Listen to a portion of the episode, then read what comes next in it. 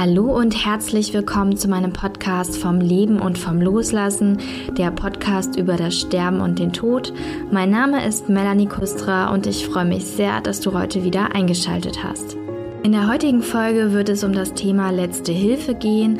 Und zwar war ich am vergangenen Freitag in Kassel bei dem Symposium, Symposium für Letzte Hilfe und hatte dort die Gelegenheit, mit dem Arzt und Gründer der Letzte Hilfe Kurse Dr. Georg Bollig zu sprechen.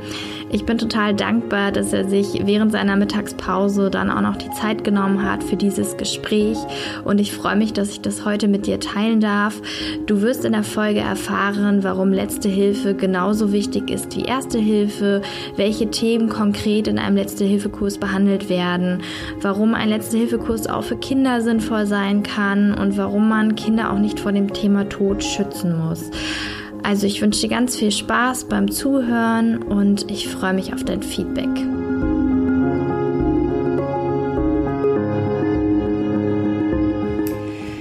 Hallo Herr Bollig, herzlich willkommen zu meinem Podcast vom Leben und vom Loslassen. Ich freue mich, dass Sie ähm, ja, heute sich die Zeit genommen haben, mit mir hier kurz zu sprechen über die letzte Hilfekurse. Und bevor wir da einsteigen, würde ich Sie bitten, sich einfach mal kurz vorzustellen. Sie sind ja Palliativmediziner. Äh, was genau heißt denn das überhaupt? Mhm. Ja, mein Name ist Georg Bollig, ich bin Palliativmediziner, also ich bin Arzt für Palliativmedizin, kann man sagen. Ich betreue schwerkranke und sterbende Menschen in Vollzeit. Ich arbeite derzeit halt in Dänemark in einem Krankenhaus, betreue da die ganze Region. Also wenn man Flensburg verlässt, die nächste Region quasi in Dänemark, betreue ich mit einem Hospiz, mit einer Palliativstation und mit einem ambulanten Team, was Leute zu Hause versorgt oder aber im Krankenhaus oder aber eben im Hospiz. Und da betreuen wir natürlich sowohl die Kranken als auch die Angehörigen, kann man sagen. Ursprünglich war ich mal Notfallmediziner, als ich gestartet bin. Also als Student war ich Rettungsassistent und bin dann Anästhesist geworden, war dann Schmerztherapeut und habe dann mehr und mehr eben erst Schmerzpatienten behandelt und später Patienten, die halt sterbend waren. Und irgendwann bin ich halt ganz da rübergegangen, Palliativmediziner zu sein. Das mache ich jetzt in Vollzeit seit 13 Jahren. Okay. Und wie sind Sie zu den Letzte-Hilfe-Kursen gekommen? Das hat sich ganz einfach in meiner Person ergeben, sagen meine Kollegen, weil ich halt im Grunde halt eben Rettungsassistent war ich bin Ausbilder für Erste Hilfe, seit ich 17 Jahre alt bin und habe mit 24, glaube ich, ein Buch geschrieben über Erste Hilfe, logischerweise. Oh, wow. Und dann ähm, hat sich das halt so entwickelt. Also mir war halt schon immer klar, glaube ich, auch als, auch als ähm, junger Rettungsassistent, als junger Student einfach schon. Ich habe im Krankenhaus Zivildienst gemacht, also ich habe immer schon mit sterbenden Leuten zu tun gehabt. Und ähm, irgendwie hat, haben sich Sterbende immer an mich gewandt komischerweise. Also irgendwas habe ich in mir, was man, was irgendwie dazu beiträgt, ich kann mit Sterbenden gut reden und die mit mir anscheinend. Das finden die selber raus. Das ist das Interessante. Und irgendwann ist daraus quasi eben dann die Vollzeittätigkeit geworden. Also ich bin auch mit Leib und Seele Notarzt, also auch Leben retten finde ich schön, mache ich gerne, ja, aber auch eben die Betreuung am Lebensende. Und ich sehe da auch keinen Unterschied. Und daher habe ich wahrscheinlich letzte Hilfe-Kurse erfunden, weil es letztlich so ist, dass ich eben meine halt, Erste Hilfe und Letzte Hilfe gehören zusammen sozusagen. Also man kann Leuten das Leben retten, wenn aber Leben retten nicht mehr geht, kann man immer noch Leiden lindern. Und das ist, worum es geht im Letzte-Hilfe-Kurs. Okay. Und für die, also man kann sich ja schon ein bisschen was darunter vorstellen, worum es da gehen wird. Aber können Sie doch noch mal ein bisschen konkreter darauf eingehen, was einen genau erwartet bei einem Letzte-Hilfe-Kurs? Mhm, das kann ich gerne machen. Es ist im Grunde genauso gedacht wie ein Erste-Hilfe-Kurs, dass man sich einfach vorbereitet. Ja? Und wenn man überlegt, wenn man vergleicht, jeder muss einen Erste-Hilfe-Kurs machen, auf jeden Fall zum Führerschein. Ja, das heißt also, dann weiß man, wie man Herz-Lungen-Wiederbelebung macht, wie man Blutungen stillen, solche Sachen. Die wenigsten Menschen werden in eine Situation kommen, wo sie Herz-Lungen-Wiederbelebung machen müssen. Das passiert relativ selten, sozusagen. Ich weiß nicht, ob Sie es schon mal gemacht Nein. haben. Ich habe es beruflich natürlich ganz oft gemacht, aber das ist natürlich eine Berufsfrage. Ja. Ähm, aber die meisten Menschen machen es nicht. Wenn man auf der anderen Seite überlegt, wie viele Menschen sterben und wie häufig kommen wir als ein normaler Mensch, der so sein Leben lebt, wird im Laufe seines Lebens mit dem Tod anderer konfrontiert werden. Heißt also, war bei mir die Schlussfolgerung, es macht eben im Grunde genauso viel Sinn, sich aufs Sterben vorzubereiten, wie aufs Leben retten. Und das ist, worum es geht. Das heißt, es geht erstmal in dem, in dem Letzte-Hilfe-Kurs darum, nochmal klarzulegen, Sterben ist normal. Also wir müssen alle sterben. Da denke ich natürlich auch selber nicht jeden Tag dran, aber Ab und zu macht es Sinn, mal darüber nachzudenken. Darüber reden wir. Wir reden darüber, was passieren kann beim Sterben, wie, was, was für Symptome auftreten, was man machen kann. Wir reden auch darüber, welche Hilfen es gibt, also wie ist es organisiert, das System. Genau wie im Rettungsdienst gibt es natürlich Palliativteams oder Palliativversorgung. Darüber reden wir. Wir reden darüber, wie man sich vorbereiten kann im Sinne von einer Patientenverfügung und einer Vorsorgevollmacht, dass man eben in Situationen, wo man nicht mehr entscheiden kann, dass jemand anders für einen entscheiden kann. Also ich weiß eben auch aus meiner Tätigkeit als Arzt halt, dass es für Angehörige sehr belastend sein kann, wenn jemand vorher nicht gesagt hat, was er sich wünschen würde. Dann stehen sie oft in so Dilemmasituationen, wo sie sagen müssen, will der jetzt eine lebensverlängernde Maßnahme oder nicht. Wenn man aber darüber mal offen gesprochen hat, wissen das die anderen und das ist dann auf jeden Fall für die Angehörigen sehr entlastend. Das ist ein Teil. Und dann gibt es einen, einen, dritten Teil, da geht es um Leiden lindern. Da geht es um ganz einfache Sachen. Was kann man machen, wenn andere leiden, wenn denen übel ist, wenn die Schmerzen haben, wenn die Luftnot haben? Da kann man mit Lagerung helfen, da gibt es Akupressur. Man kann bei sterbenden Menschen Mundpflege machen, wenn, wenn die halt einfach so trockenen Mund haben. Da gibt es ganz viele Sachen, die wir machen können. Es gibt auch ganz viele Sachen, die jeder Laie machen kann, also die wirklich total einfach sind. Dann gibt es noch ein viertes Modul, da geht es im Grunde um Sterben und Trauer. Da geht es um Regeln für Bestattung. Wie erkennt man, dass jemand tot ist eigentlich? Was muss ich machen in so einem Fall? Weil viele Leute sind überfordert. Und auch über das Thema Trauern einfach. Weil wir Menschen trauern alle im Laufe unseres Lebens. Das wird vorkommen. Ein ganz kleines Sonderthema ist nochmal, wie man mit Kindern redet. Weil wir wissen aus der Erfahrung, da haben sehr viele Leute einfach Angst vor. Gerade so, nein, Absolut. aber nicht den Kindern zeigen und nicht mit den Kindern reden. Und ähm, ich habe selber zwei Kinder, eines 13, anderes 10. Wir machen letzte Hilfekurs auch speziell für Kinder. Ich weiß also, im Grunde ist es einfacher, mit Kindern über Sterben tot zu reden, als mit Erwachsenen. Okay, letzte Hilfekurse für Kinder wusste ich noch gar nicht. Mhm. Die gehen dann auch vier Stunden? Nein, die sind. Es geht da viermal fünf, also es ist im Grunde aufgebaut wie ein Erste-Hilfe-Kurs, kann man sagen. Vier Module a 45 Minuten. Das heißt, ein normaler Kurs findet so statt, dass man anderthalb Stunden hat, Unterricht sozusagen, eine halbe Stunde Pause, nochmal anderthalb Stunden. Für Kinder ist das natürlich ein bisschen mehr spielerisch. Okay, das heißt, Sie gehen da an Schulen oder wie kommen Sie an diese Kinder? das ist eine gute Frage. Ähm, die ersten Kurse haben wir an unseren eigenen Kindern natürlich ausprobiert quasi. Da haben wir Leute gehabt aus dem Palliativbereich, wo meine Kinder dabei waren, auch die Kinder von Kollegen und einfach Bekannte, wo wir es das erste Mal ausprobiert haben. Das war letztlich im Juni diesen Jahres, weil wir haben lange auch selber so gezögert, wie bringen wir das den Kindern bei. Es hat sich dann aber doch gezeigt, dass das anscheinend unsere Blockade ist und nicht die der Kinder muss man sagen. Also es ist relativ einfach, mit Kindern ins Gespräch zu kommen. Man muss einfach ein paar Spiele dazu haben. Also wenn wir uns über das Thema Organisation und Netzwerke unterhalten, was jetzt sehr trocken klingt, nehmen wir einfach ein großes Tuch, wo jeder an der Seite steht und wo man halt einen Ball auf dem Tuch halten muss, zusammen als Team. Dabei wird den Kindern spielerisch einfach klar, wenn ich irgendwas machen will, macht es oft Sinn, dass ich mehrere Partner habe, die irgendwie anpacken. Und das ist das gleiche in der Palliativversorgung. Dafür gibt es Palliativteams und das lernen die dann halt spielerisch. Ne? Okay, hm. ja toll.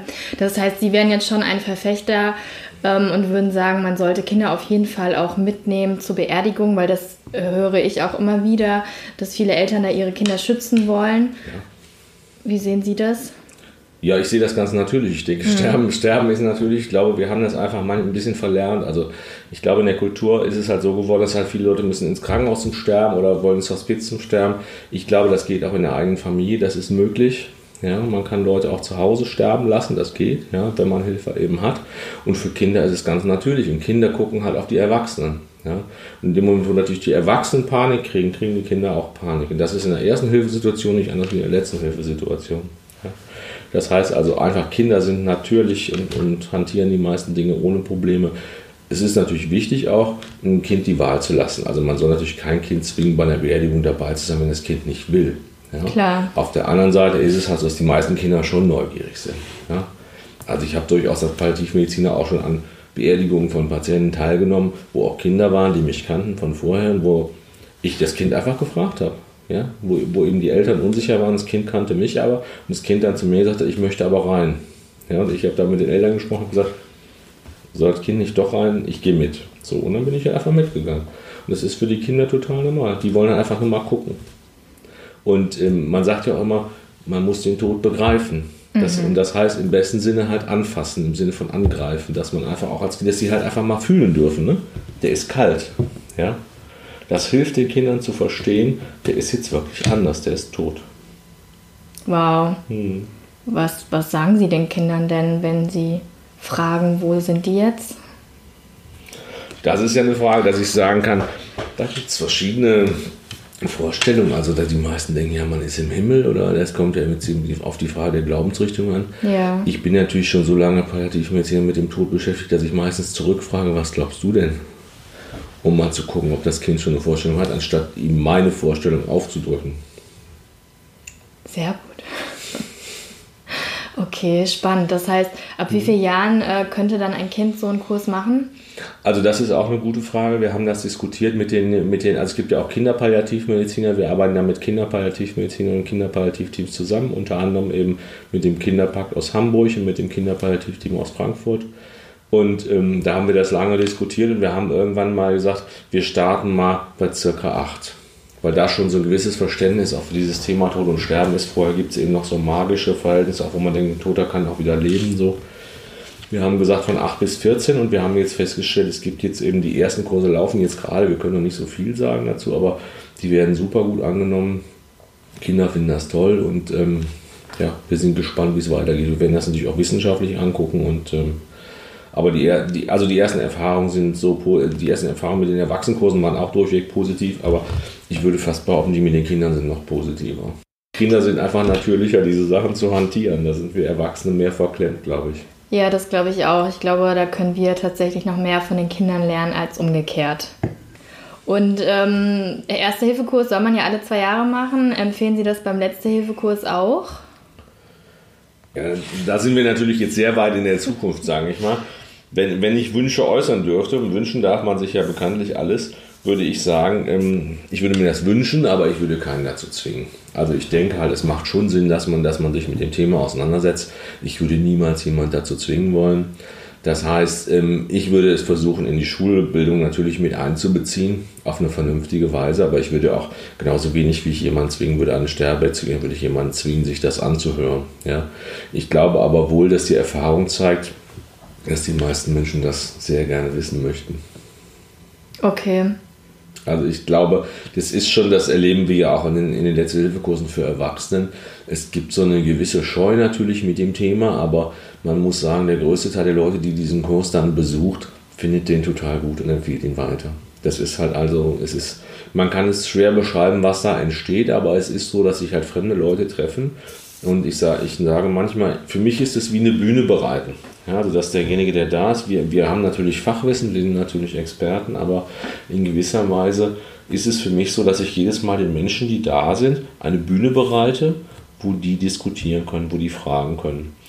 Und ähm, das hört sich auch sehr basal an, aber ich glaube, ein ganz wesentlicher Effekt vom Letzte-Hilfe-Kurs ist, dass die Menschen am Modell lernen in diesem Kurs, man kann mit anderen Menschen über Tod und Sterben sprechen. Und manchmal sage ich, es tut gar nicht weh. Ne? Ganz im Gegenteil. Ja, also das ist, hm. das, das ist das Verrückte. Wir Menschen sind ja manchmal so, wir haben Ängste vor ganz vielen Sachen irgendwie. Wenn wir uns damit beschäftigen, ist es eigentlich gar nicht so schlimm. Okay. Was haben Sie für eine Vision, wenn Sie so in die Zukunft denken? Was würden Sie sich wünschen? Ja, sagte ich ja, wenn ich frei wünschen darf, sollten wie gesagt, sollte das in die Schulbildung halt sein. Und ich würde mir auch wünschen, dass das überall äh, zugänglich ist. Und wenn ich halt sehe, wir haben ja jetzt heute ein letzte Hilfe-Symposium hier in, in Kassel, das zweite. Und wenn ich halt die Erfahrung höre von den Kursleitern, die es schon gibt, es gibt über 750, dann sehe ich halt, es breitet sich einfach aus und ich sehe eben auch, dass die Leute das gut in die Welt tragen und dass das in fast allen Bevölkerungskreisen und in allen Landesteilen angenommen wird. Und es gibt ja auch Erfahrungen aus dem Ausland mittlerweile. Also ich glaube, da ist ein Bedarf, darüber zu sprechen. Und ähm, ich denke, die große Stärke des Letzte-Hilfe-Kurses liegt darin, dass der eben analog zum Erste-Hilfe-Kurs eine abgegrenzte Sache ist. Der ist ein bisschen ungefährlich. Es ist nicht so, als wenn man irgendwo hingeht und über Tod spricht, sondern es ist schon klar, dass das eine Struktur hat ja, das finden viele Leute gut und es hat ein klares An, einen klaren Anfang und ein klares Ende. Das heißt, wir haben auch schon Teilnehmer gehabt, die dann nachher gesagt haben, das war mir jetzt genug zum Thema Tod und Sterben, jetzt ist gut. Ja? Und auch das darf sein. Es ist ja, mir geht es im Grunde mehr darum, dass ich eben viele Menschen erreichen möchte, um denen das Grundwissen zu verbreiten, als dass es soll ja nicht jeder, im, wenn man es vielleicht mit Erster Hilfe, ne, wenn man Erste-Hilfe-Kurs macht, wird man nicht Notarzt. Und genauso wenig wird man Palliativmediziner, wenn man einen Letzte-Hilfe-Kurs macht. Das ist ein Basiswissen und es soll helfen, irgendwann, wenn ich in der Zukunft irgendwann in die Situation komme, dass jemand, der mir nahe steht, stirbt, weiß ich ungefähr, was ich machen kann. Es wird dadurch nicht, nicht weniger schlimm, aber es wird möglicherweise so, dass man mehr Kontrolle hat und dass man vielleicht eben auch Sachen äh, anders hantiert. Also ich höre von Leuten, die den Letzte-Hilfe-Kurs machen, zum Beispiel auch oft, dass sie sagen, hätte ich das gewusst, als mein Vater, Mutter, Tante oder wer auch immer gestorben ist, die also sagen, und das wäre gut gewesen, es vorher gemacht zu haben. Wir haben aber auch viele Leute, die halt kommen und sagen, eigentlich habe ich das gar nicht so schlecht gemacht. Jetzt habe ich ja gehört, dass das, was ich gemacht habe, ist eigentlich ganz okay. Also dass Leute auch bestärkt werden und das ist für mich auch wichtig und genau, genau wie, bei der, wie bei der ersten Hilfe, so eine Selbsthilfefähigkeit. Also ich glaube, wir Menschen können das alle. Ja, wir haben es nur leider vergessen. Ja, und ich finde es auch, also ich habe auch mal einen gemacht ähm, vor einem Jahr und fand das auch toll. Also mir ist immer noch in Erinnerung geblieben die Mundpflege. Also ich mhm. hätte gar keine Ahnung gehabt, dass man da regelmäßig irgendwie den Mund befeuchten muss. Mhm. Und äh, das finde ich halt auch echt super, dass es so praxisnah dann auch weitergegeben wird. Genau, und das ist das, was es eben auch im Erste-Hilfe-Kurs vergleichbar macht, wo man in ungefährlicher und ungezogener Art und Weise ein bisschen Basiswissen erwirbt. Ne? Genau. Das heißt, wenn jetzt Leute zuhören und sagen, so einen Letzte-Hilfe-Kurs möchte ich auch gerne machen, ähm, mhm. wo kann man den machen? Wo bekommt man da Informationen? Genau, kann man jetzt einfach gucken. Es gibt eine Homepage, einfach letztehilfe.info und da kann man eben Kurse finden. Da können also die Kurse, das haben wir heute vorgestellt hier auf dem Symposium, da können Kurse, Menschen sich einloggen und können eben finden, wo ist ein Kurs in meiner Nähe. Das ist möglich. Und genau, und ähm, dauert vier Stunden dauert viermal, also viermal 45 Minuten. Mhm. Die meisten, also das ist den, den Leuten überlassen, wie sie es aufteilen wollen. Es ist meistens an einem, an einem Nachmittag oder Abend, dass der Kurs im Grunde in einen gemacht wird. Es gibt zwischendurch meistens eine halbe Stunde Pause. Okay. Eine Frage, ähm, eine Sache, die mich noch interessieren würde. Ähm, sehen Sie denn selber schon jetzt im Laufe der Zeit, Sie machen das jetzt, glaube ich, zehn Jahre mit den Letzte-Hilfe-Kursen, oder? Ähm, können Sie da schon so einen Wandel in der Gesellschaft auch ähm, sehen, dass man sich für das Thema öffnet? Na, schön wäre es, würde ich sagen. Also, ich, ich, ich, also das muss ich sagen, das würde, das würde ich mir nicht anmaßen, dass ich einen Trend sehe aufgrund der Letzte-Hilfe-Kurse. Das glaube ich nicht, man kann sagen. Also man kann sagen, die Idee ist zehn Jahre alt. Ähm, Letzte-Hilfe-Kurse haben dann stattgefunden. Also im Grunde in Deutschland gibt es sie seit 2015. Ah, also okay. es war ein langer Prozess dahin. Ah, wir okay. haben das versucht in anderen Ländern. Wir haben halt uns eben getroffen. Wir haben ja auch eine internationale Arbeitsgruppe, die das bearbeitet. Also da ist sehr viel Vorarbeit halt gelaufen, bevor überhaupt die ersten Kurse stattgefunden haben. Die Idee habe ich erstmalig vor zehn Jahren publiziert, kann man sagen. Da habe ich die in der ah. Masterarbeit erstmals beschrieben. Da kommt die Idee her. Alles klar. Und dann war es ein langer Weg, hm. bis es gestartet ist. Und man kann sagen, in Norwegen hat der allererste Kurs weltweit stattgefunden, Ende 2014. Und der erste deutsche Kurs, den haben wir in Schleswig gemacht, der war 2015 im Januar. Ah, okay. Und man kann sagen, jetzt, jetzt überblicken wir quasi drei Jahre so ungefähr, ein bisschen mehr. Und in den drei Jahren hat es eine rasante Entwicklung gegeben. Ich denke aber, das ist jetzt nicht nur dem Letzte-Hilfe-Kurs geschuldet, sondern es ist auch so, dass eben in der Bevölkerung, ich glaube, die Zeit ist reif, über das Thema zu sprechen. Und der Letzte-Hilfe-Kurs ist eben jetzt auch eine Möglichkeit für Menschen, die sowieso schon auf der Schwelle waren, dass sie dachten, da muss ich mal drüber nachdenken oder sprechen und der greift das jetzt eben auf. Also es hat mich selber auch verwundert, dass die Resonanz so groß ist. Also, dass, dass, dass Menschen das gut fänden, habe ich immer schon gedacht und gehofft natürlich, aber dass die Resonanz so groß ist, wie sie letztendlich gerade in Deutschland auch ist, hätte ich jetzt in meinen kühnsten Träumen nicht erwartet, muss ich sagen. Von daher bin ich positiv überrascht. Aber wie gesagt, ich glaube einfach, die Zeit ist reif. Das glaube ich auch. Kann ich auch wirklich nur jedem empfehlen. Es ist ja auch kostenlos bzw. spendenbasiert. Genau, es gibt Angebote.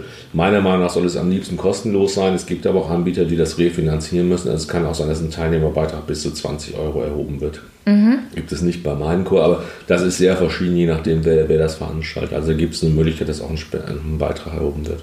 Okay. Ja, super. Dann ähm, haben Sie uns auf jeden Fall schon mal einen super Einblick gegeben äh, in das Thema Letzte-Hilfe-Kurse. Und allerletzte Frage noch, was mich grundsätzlich immer auch interessiert. Ähm, haben Sie einen Buchtipp? Muss nicht unbedingt zur, ähm, zum Thema Tod, Sterben sein, kann aber natürlich gerne ansonsten auch generell, was Sie sagen würden, das sollte jeder mal gelesen haben. Wenn ich jetzt Werbung machen sollte, wäre es natürlich das Buch Letzte Hilfe, was, was ich selber mitverfasst habe. Ja. Das, das, kann, das kann eine Anregung sein. Wenn es ein Buchtipp sein soll, der mehr literarisch wäre, würde ich sagen, ein sehr schönes Buch ist Eine Zeit ohne Tod. Oh, das, das ist ein sehr nicht. schönes Buch von, schön. äh, von einem Nobelpreisträger, auf dessen Namen ich jetzt gar nicht komme. Okay, das werde ich googeln ja. und ähm, Das, das ist ein sehr raus. schönes Buch, weil es im Grunde darum geht, dass man, dass man dem Tod eine Bedeutung beimisst. Also es ist im Grunde in einem fiktiven Land und wo die Leute auf einmal nicht mehr sterben, wo man dann im Grunde paradoxerweise beim Lesen dieses Buches herausfindet, dass es da eigentlich doch ganz gut ist, dass es einen Tod gibt. Und das ist eine interessante Erkenntnis, muss man, muss man gestehen. Also ja. Ist, das klingt sehr spannend. Okay, das werde ich auf jeden Fall dann auch ähm, in die Shownotes packen für alle, die es interessiert. Mhm. Und ähm, genau, dann sind wir jetzt schon am Ende angekommen. Die Veranstaltung geht jetzt auch weiter. Äh, vielen lieben Dank dafür, dass Sie sich jetzt die Zeit genommen haben und auch für Ihre grandiose Idee. Ich hoffe, Sie haben damals bestimmt eine 1-0 für Ihre Masterarbeit bekommen. Habe ich bekommen, ja. ja. Wohl verdient. Also äh, vielen Dank. Ja, vielen Dank fürs Gespräch.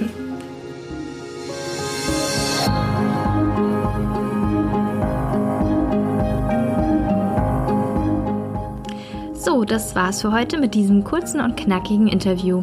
Ich hoffe sehr, dass es dir gefallen hat. Vielleicht hast du jetzt auch Lust, einen Letzte-Hilfe-Kurs zu besuchen. Ich werde auf jeden Fall die Homepage verlinken in den Show Notes. Da kannst du dann schauen, wo in deiner Nähe das nächste Mal ein Kurs stattfindet. Vielleicht kennst du auch jemanden in deinem Umfeld, der einen solchen Kurs unbedingt besuchen sollte. Und schreib mir gerne deine Gedanken oder auch Erfahrungen mit dem Letzte-Hilfe-Kurs auf meinem Instagram-Account. Du findest mich dort unter Melanie Kustra. Ansonsten freue ich mich natürlich auch, wenn du den Podcast generell einfach deinen Freunden, Bekannten weiterempfiehlst. Und ich freue mich auch sehr über eine positive Rezension hier auf iTunes. Und dann wünsche ich dir jetzt erstmal einen wunderschönen Abend, Tag oder Morgen, je nachdem, wann du diese Folge heute hörst. Und ich hoffe, dass wir uns bald wieder hören. Bis dahin, alles Liebe, deine Melanie.